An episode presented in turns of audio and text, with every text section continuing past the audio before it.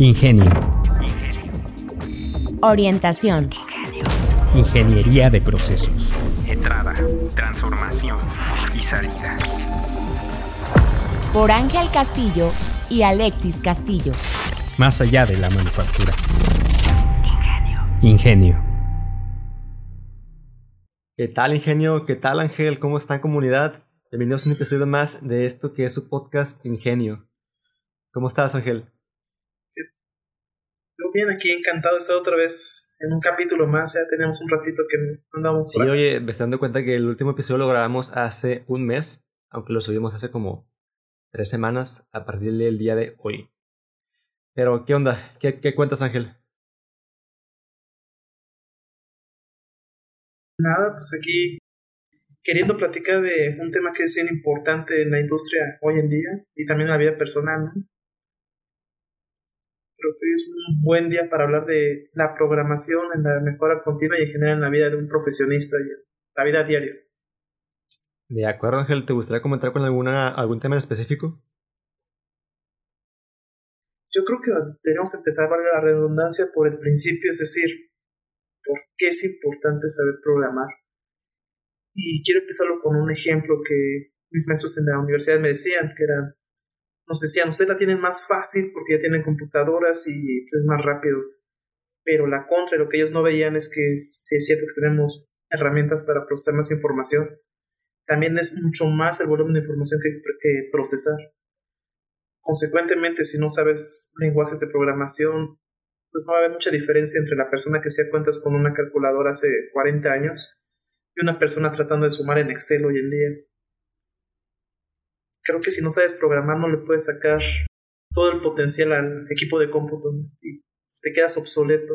hay una frase que me gustaría citar que dice que todos en este país, desde aquel sujeto, deberían aprender a programar, porque programar te enseña a pensar.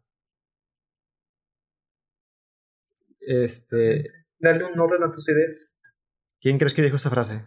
Es una persona muy involucrada en el tema de programación, computadoras, que ya fallecido, desafortunadamente. Ok, dudo que haya sido Alan Turing, entonces deja pensar. No, hombre, no tan viejo. Mm, Steve Jobs, no, sí, sé. Fue Steve Jobs. Aquel gran, ex gran CEO de, de, Apple y Macintosh. Pues sí, Ángel, pues sucede que eh, la importancia de programar, bueno, hay muchas razones por la cual es importante.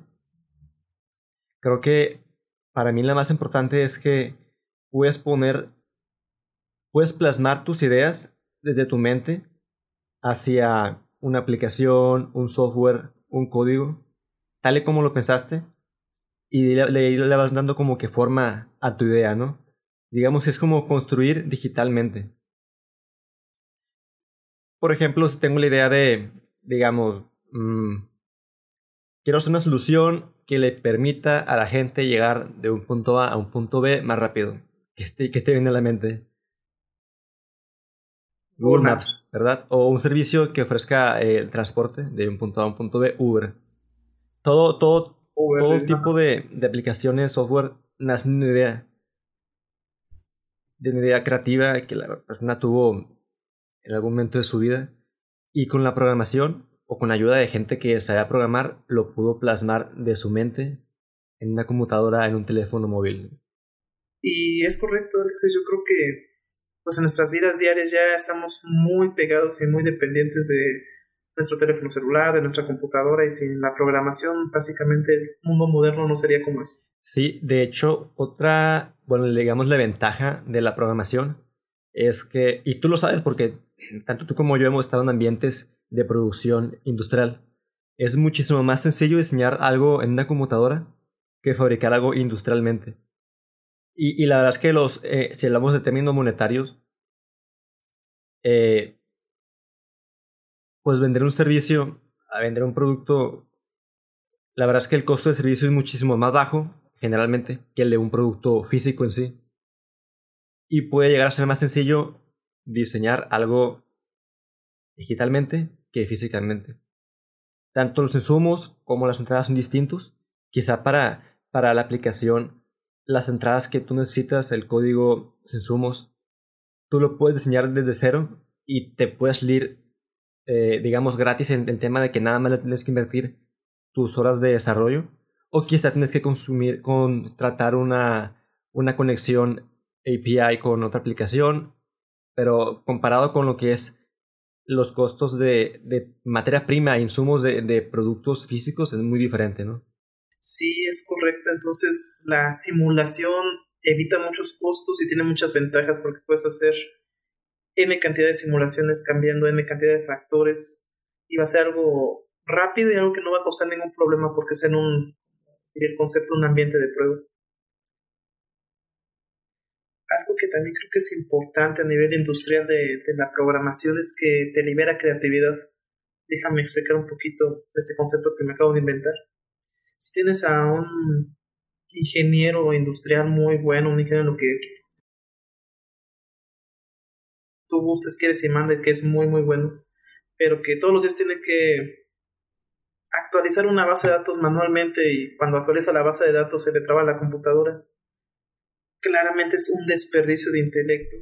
Entonces ahí volvemos a los desperdicios de la mejora continua. Porque lo estás poniendo a hacer algo de muy bajo nivel para lo que esta persona podría estar haciendo. Y le liberas la creatividad para realmente usar su tiempo en algo que sí requiere un esfuerzo intelectual que una computadora tal vez no podría hacer. O vamos al otro escenario, hay actividades muy complejas, no sé, programación lineal. Me deja pensar algún ejemplo diferente a la industria en la que estoy. La planificación de una línea de producción que tiene productos muy similares y que tienen que usar técnicas de late differentiation para ver hasta qué punto el producto es igual y en qué punto empiezan a descargarse. Es muy tardado hacerlo manualmente, entonces con lenguajes de programación puedes darle todos los constraints al sistema y el sistema te toma la mejor decisión con base en las reglas que tú le hayas puesto. En este caso te libera creatividad para poder hacer cosas que la mente humana sí está en sus posibilidades. Y de hecho, que bueno que comentaste eso, Ángel, que creo que eso lo que también comentamos en un episodio pasado de inteligencia artificial, es que la ventaja de, de ahora es que todas las computadoras, el equipo de cómputo que tenemos en la actualidad, tiene la capacidad de, de alguna forma, procesar todo lo que queremos que procese. Eh, pongo un ejemplo, ¿no? Y eso que es un poco complicado esto, que la inteligencia artificial viene existiendo decenas de años, ¿sí? Pero hace muchos años, digo, los 80, 90, la verdad es que no se podía aplicar como ahora porque los equipos de cómputo no eran lo suficientemente potentes para correr los algoritmos que ahora se pueden correr, o los lenguajes, o los códigos para encontrar eh, la solución óptima para la planificación de, de la producción tampoco era posible hace 20 a 30 años. Y ahora con los equipos de cómputo potentes que tenemos en la actualidad es posible. Es muy correcto, la tecnología va avanzando. No sé qué tan cierto es ese dicho de que un teléfono celular de hoy en día tiene más capacidad que la computadora que mandó al primer hombre a la luna. No sé, pero creo que sí. Supongo que es cierto. Ahora bien, Alexis, te voy a poner una pregunta. Por ejemplo, tú sabes programar, yo no lo sé. Pero tal vez gente como yo que no sabe programar se preguntará, bueno, ¿yo para qué quiero aprender? Si, si alguien más ya lo está haciendo, si alguien más está dedicando el 100% de su tiempo a ello, si alguien más ya estudia una carrera, si hago la mano con TI en mi, en mi empresa y me lo resuelven, ¿yo para qué quiero aprender? ¿Tú qué les dirías? ¿Qué nos dirías? Mira, yo, para mí la programación es tan importante como, digo, ahora en, la, en, esta, en estos tiempos, es tan importante como fueron las matemáticas en la escuela. Las matemáticas, por ejemplo, que, ¿para qué te sirven? Para, primeramente para razonar ordenadamente, segundo para, para mi trabajo del día a día, para ordenar, verificar, priorizar mis actividades, dar un orden, una estructura lógica. Y sobre todo desarrolla tu pensamiento lógico-analítico, ¿verdad? La programación es exacta, hace exactamente lo mismo. Te ayuda a incrementar tu creatividad. Bueno, es una cosa la creatividad. Y aparte, tu desarrollo, tu lógica analítica. Entonces, es, yo pienso que la, la programación es muy importante para que, de ser así, todos lo aprendamos Y no con eso me refiero a aprender el lenguaje de programación más difícil o el más nuevo o el más viejo. O sea, me refiero que eh, con que tengas la lógica, aquel, aquel eh, pensamiento algorítmico, siento que es suficiente. O sea, puedo decir con que incluso, y muchos programadores me seguramente se enojen por esto, con que aprendes a usar fórmulas y funciones en Excel lógicas, siento que con eso ya estás desarrollando una creatividad y un pensamiento lógico analítico que la programación te permite desarrollar. Sí, estoy completamente de acuerdo contigo. ¿Cuál sería algún lenguaje de programación universal que deberíamos aprender todos así? Todos deberíamos aprender inglés, todos deberíamos aprender a programar en. Ok, muy buena pregunta, Ángel. Em, pues a ver, los lenguajes, de programación que, se recomiendan de inicio aprender, eh, que son tanto básicos como avanzados. Unos tienen ciertas funciones, otros otras, pero déjame comentarte alguno de ellos. Por ejemplo, podemos iniciar con con lo que es JavaScript, que JavaScript es un lenguaje de programación que se usa para eh, el desarrollo principalmente de aplicaciones web, tanto para el desarrollo de, de front-end como back-end. Y déjame explicar un poco esto, lo que es la programación en front-end y back-end. Cuando hablamos de front-end, front-end, nos referimos a, a lo que el usuario final ve, o sea, lo que tú, usuario de Netflix, ves cuando entras a la aplicación o a la página web de Netflix. Eso que ves tú, los botones bonitos, los colores, las funciones, eso es el frontend. Y lo que está detrás de eso, la lógica, cómo se conecta esa información con la base de datos, lo que se hace cuando le picas a un botón, todo eso es el backend, lo que está detrás de eso. Entonces, frontend es lo que tú puedes ver, backend es lo que no, lo que no puedes ver, lo que está detrás de la cerebro de la aplicación o el, o la plataforma. Entonces JavaScript es, una, es un lenguaje de programación que se puede utilizar para el desarrollo de ambos ambientes. Y un ejemplo de aplicaciones que utilizan este tipo de, lenguaje de programación es Netflix y es Uber. La ventaja de este lenguaje de programación es que sí, desde mi punto de vista, no es complicado. Eh, el, lenguaje que sí son complicados como para mi, para mi opinión C++, C++, C++, que es un lenguaje complicado del cual no recomiendo que inicien con él.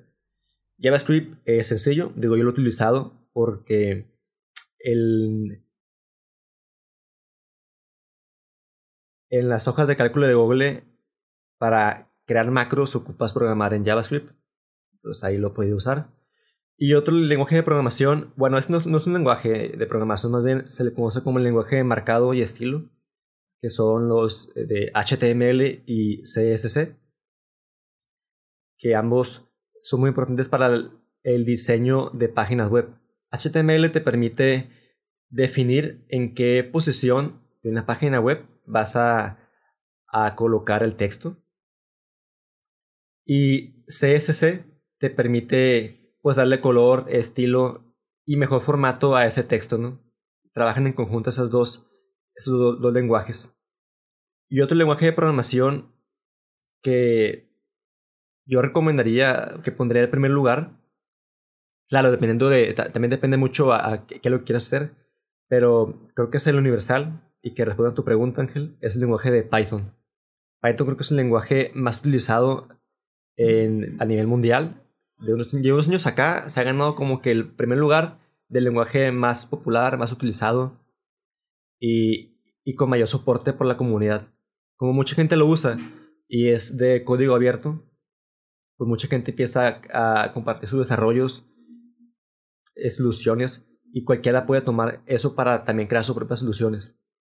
Y este, eh, bueno, ahorita es muy usado por los data scientists, los científicos de datos, porque te permite trabajar con muy grandes volúmenes de datos. Y claro que también hay aplicaciones que utilizan Python, muy famosas como es YouTube e Instagram. Y también de hecho se usa para el desarrollo de videojuegos.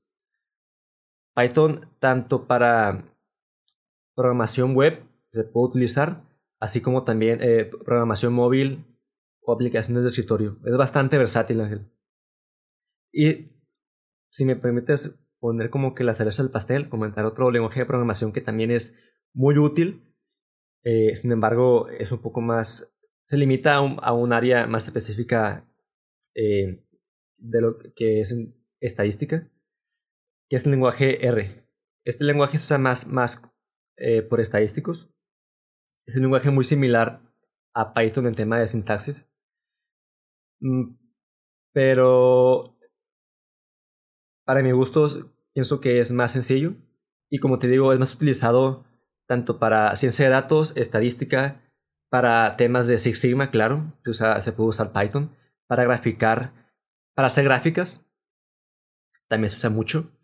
Y pienso que para la, la, comunidad de ingenio, eh, seguramente muchos de ustedes son ingenieros eh, que están involucrados en la industria y manejan muchos datos. R es una buena opción para ustedes en caso de que ocupen manipular datos, hacer análisis estadísticos, eh, ANOVAs, regresiones. R puede ser una muy buena opción. Es correcto. Creo que para uno que no le sabe mucho la programación, al ver tantos lenguajes es lo primero que uno se pregunta y ahora por, por cuál me voy. Entonces, la orientación que tú nos das, Alexis, es muy importante. En, general yo empezaría por, por, Python y después ir investigando mis necesidades hacia dónde me llevan. Déjame comentar incluso uno más, que este creo que es el lenguaje que todos, todos, todos, si lo sabemos usar, lo vamos a aplicar si estamos trabajando en una oficina, que es el lenguaje de Visual Basic, o mejor dicho, el VBA, Visual, Basic for Applications.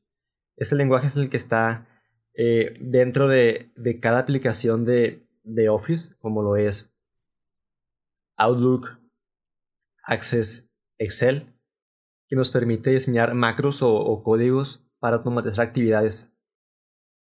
La ventaja de, VBA es que cualquiera lo puede utilizar. Si tienes una computadora con Excel, lo puedes usar y puedes automatizar actividades o crear códigos para facilitar tus actividades eh, manuales o muy monótonas y repetitivas. Y por lo tanto es bastante, bastante aplicable y muy útil. Y también es sencillo. Bueno, pues ahí tenemos dos entonces, Python y Visual Basic for Applications.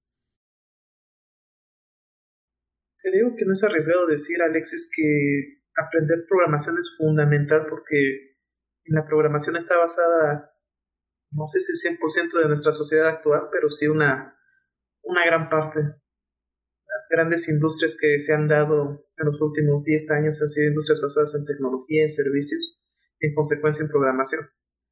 Tal vez ya dejamos atrás la era de la gente se vuelve rica creando el jabón del año o el motor del año. Y ahora las sociedades se transforman a través de la nueva aplicación, como Airbnb destruyó la industria hotelera, como Uber destruyó la industria de los taxis, y seguramente así van a ir llegando más, más y más industrias que se van a ir derrumbando ante nuevas opciones. FinTech, que también creo que gente de nuestra edad y más jóvenes están empezando a usar y los bancos se empiezan a ver desplazados. Sí, sí, totalmente, Ángel. De hecho, si cualquiera le preguntas, oye, dime cinco grandes empresas, estoy seguro que cuatro de cinco van a ser empresas de tecnología o algo relacionado con temas digitales. Por ejemplo, si yo te pregunto a ti, dime cinco empresas grandes, ¿qué me dirías? Primero viene a la cabeza Google, Amazon, Mercado Libre, tal vez Audi, no sé por qué pensé en Audi y Microsoft. De esas cuatro de cinco son empresas digitales. Y si, de hecho, la empresa más grande en la actualidad pues es Amazon, ¿no? Y Amazon no produce nada. Amazon, es un servicio que te vende productos de pues que alguien más produce, ¿no? Servicio retail. Exactamente. Entonces, creo que también es importante mencionar que si uno no sabe programar, aun ser lo básico, se podría considerar un analfabeta digital. Wow, no lo había pensado de esta forma, pero yo creo que vamos a llegar al punto en el que sí, si un niño no aprende a programar en la escuela, cuando pasa la secundaria, la prepa, sí se le puede considerar como un analfabeta digital. Y como bien decías, para los niños es importante aprender a, programar y para todos por la estructura de pensamiento, porque al final me voy a hablar más de lo que sé. Creo que en cualquier lenguaje de programación se iría el PDCA, planear, hacer, verificar y actuar. En el planear es entender qué voy a resolver para tenerlo muy claro cuál es mi problema, cuál es mi scope, qué sí va a alcanzar mi programación, qué no va a alcanzar. El hacer es verificar, es tal cual hacer la, la escritura de, lo que vas a correr. Planear, hacer, verificar, pues así funciona o no, y actuar es ya, pues sí que es lenguaje abierto ponerlo en alguna plataforma o ya ponerlo a correr. Pero creo que si no eres capaz de, de entender esas cuatro fases de, de la mejora continua aplicada en, en un proyecto de programación, por más que conozcas los comandos, no vas a ser capaz de lograr tu objetivo.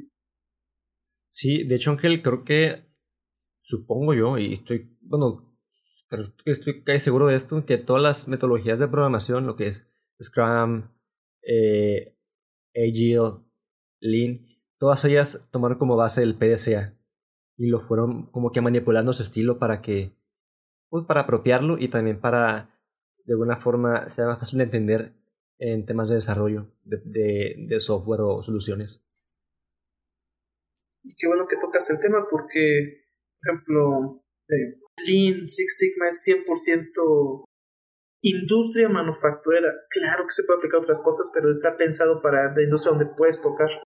En cambio, hay metodologías como Scrum son metodologías Agile, como lo dice, ambas son mucho más ágiles al, reaccionar a la velocidad de los mercados actuales y por qué los mercados actuales eh, son tan ágiles, tan rápidos, porque los lenguajes de programación hacen que todo sea mucho más, más rápido. De hecho, eh, conozco varios equipos de IT en varias compañías que utilizan Scrum para decidir la agilidad, el proceso, qué es primero, qué es segundo, si se traba algo, cómo atacarlo, y sí proyectos que aparentan ser inmensos se acaban en semanas por, estas metodologías que si bien tienen como antecesor o abuelito al PDCA, se han ido adaptando a las necesidades y basándonos en el tema que estamos hablando hoy, en la programación. Claro, y si quieren crear una nueva metodología, ¿a qué crees que van a acudir? Al PDCA.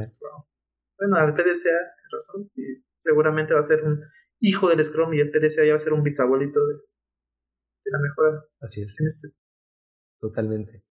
Y, y sí, Ángel, este. Creo que bueno, te, voy a poner un ejemplo, ¿no? Em, pues todo, todo lo que es las aplicaciones como Uber, Airbnb, eh, Amazon, pues todo nace de una, de una necesidad, ¿no? Y esa necesidad se pudo plasmar en una aplicación, una solución, por la gente que pudo programar, ¿no? Por ejemplo, aquí eh, puedo poner el ejemplo en Culiacán, pues hay muchas fruterías y fruterías y unos también se llaman verdulerías, pero venden ambos, frutas y verduras. Entonces, la, la gente eh, pues suele comprar más, suele comprar fruta y verdura más en una frutería que en un súper, ¿no? Porque es más fresco, más barato, hay más, es como si fuera un Oxxo. Pero me doy cuenta que falta algo, que hay, una oportunidad, hay una necesidad. Estamos en pandemia y la gente no quiere salir a la calle. Entonces, una, una, buena idea, solución sería crear una aplicación que conecte a los puntos de venta con los clientes, como tipo Uber Eats, Rappi, pero para frutas. Que sí existe. Aquí no, pero hasta algo que se llama, creo que Cali. Es una aplicación que hace eso, que conecta a la. Creo que es a la producción, o sea, a la gente que. a los agricultores con los, con los, los clientes y así te brincas el, punto medio que es el supermercado o fruterías. Pues algo aquí, se puede aplicar algo similar aquí, una aplicación para, para conectar, bueno, en este caso, puntos de ventas, como son las fruterías, con los clientes que desean comprar la fruta sin salir de casa. Que es algo que, ahí está la idea. Pero ¿cómo se puede hacer? Programando.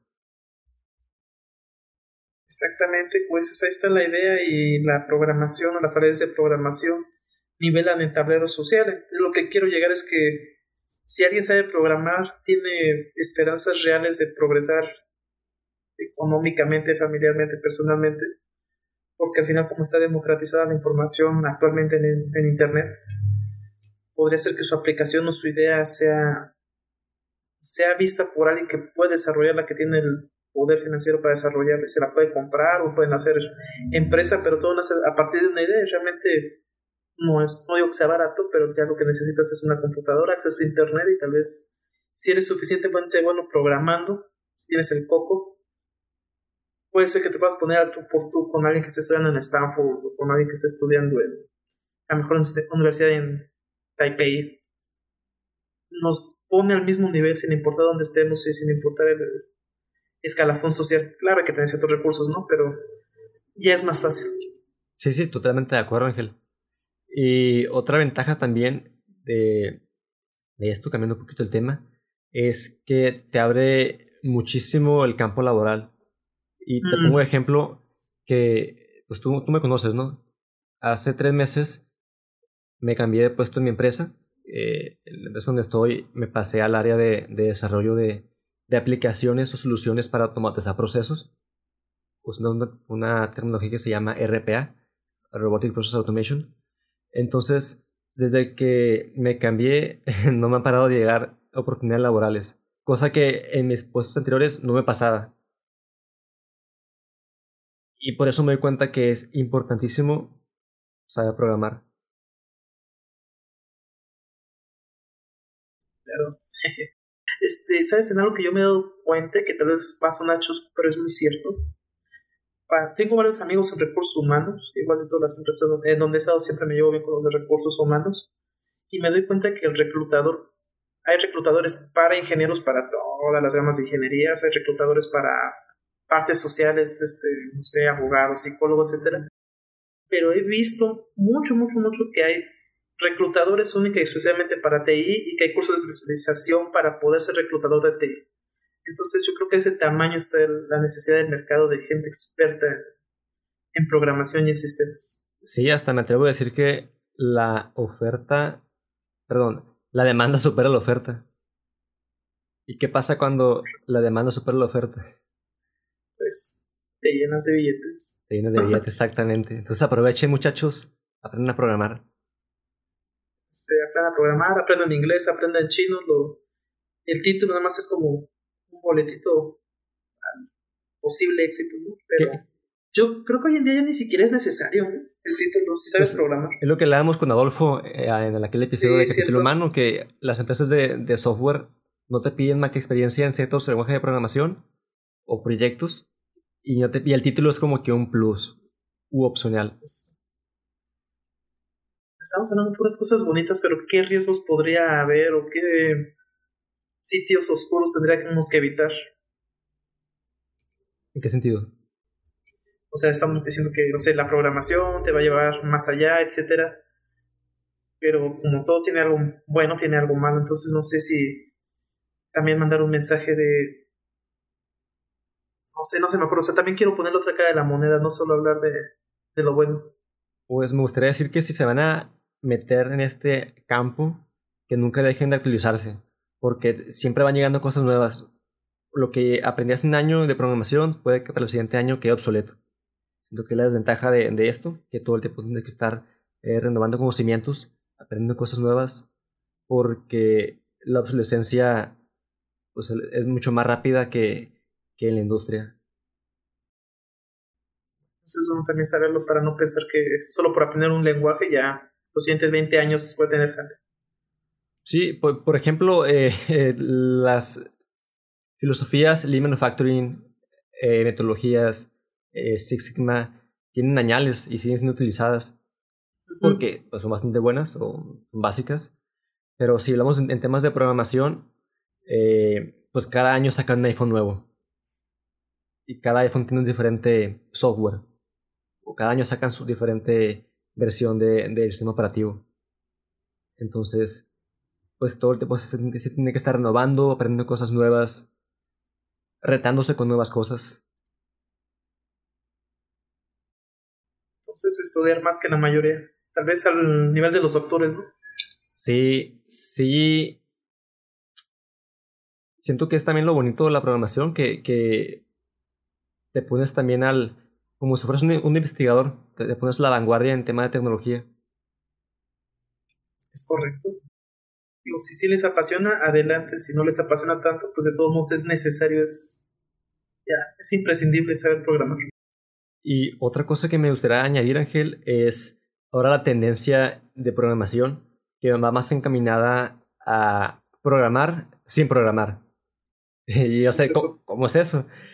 Bueno, le llaman programación low code o programación no code, como que código bajo o sin código.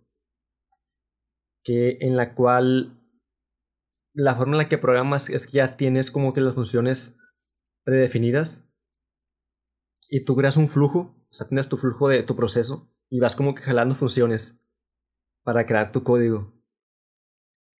Algo que, bueno, plataformas líderes que puedo poner de ejemplo está Power Automate, que es una aplicación, una plataforma de, de Microsoft que se usa para diseñar flujos que te permite eh, automatizar actividades como mandar correos, este, reenviar correos, crear archivos en Excel, actualizarlos, este, crear un, un emailer, con esto me refiero a una aplicación que mande correos en función de, de entrada que le des información. Y así. O, y otra también, por ejemplo, es eh, Catalytic. Eh, es otra aplicación que se usa para esta es low code. Se usa para también automatizar actividades, crear flujos, procesos con muy poca o nula programación. Ya, son como sistemas modulares tipo Legos que vas poniendo. Exactamente.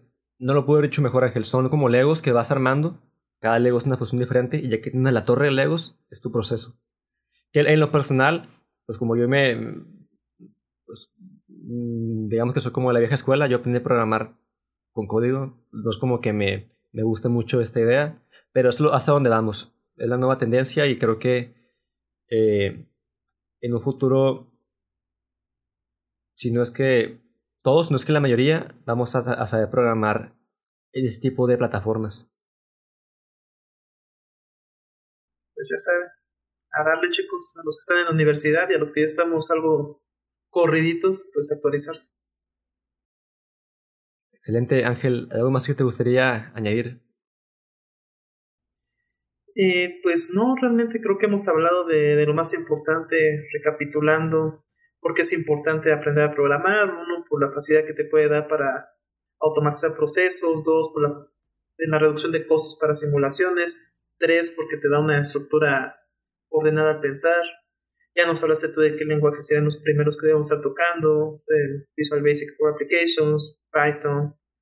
Y hablamos un poquito del futuro en la industria de, de, la programación y los, las nuevas tendencias. Entonces, creo que hemos tocado los puntos más relevantes.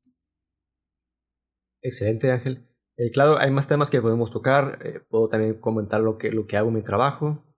Pero eso lo podemos dejar para, para otra ocasión.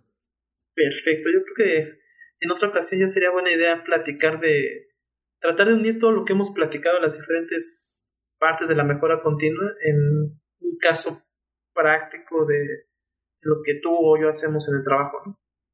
Sí, de, hecho, te, te pongo un ejemplo rápido que cómo aplicamos la mejora continua en mi trabajo que me dedico, estoy en un equipo que automatiza procesos. No podemos automatizar un desperdicio. Correcto. Con eso digo todo.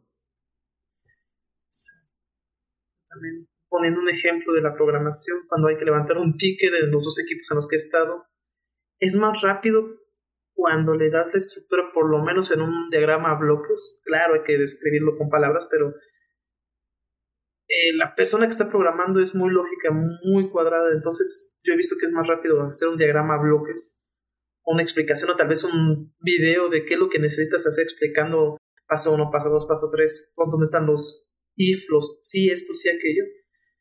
Y sale mucho más rápido porque otra vez, insisto, tal vez, no sé, mis equipos no saben programar al 100, pero sí tienen una estructura de pensamiento ordenada que le permite al programador pensar, eh, transformar eso en un algoritmo lógico. Exactamente. un algoritmo tiene que ser lógico. No, no saben programar, pero tienen la, esa, ese pensamiento algorítmico que es importantísimo. Así es, así es. Perfecto.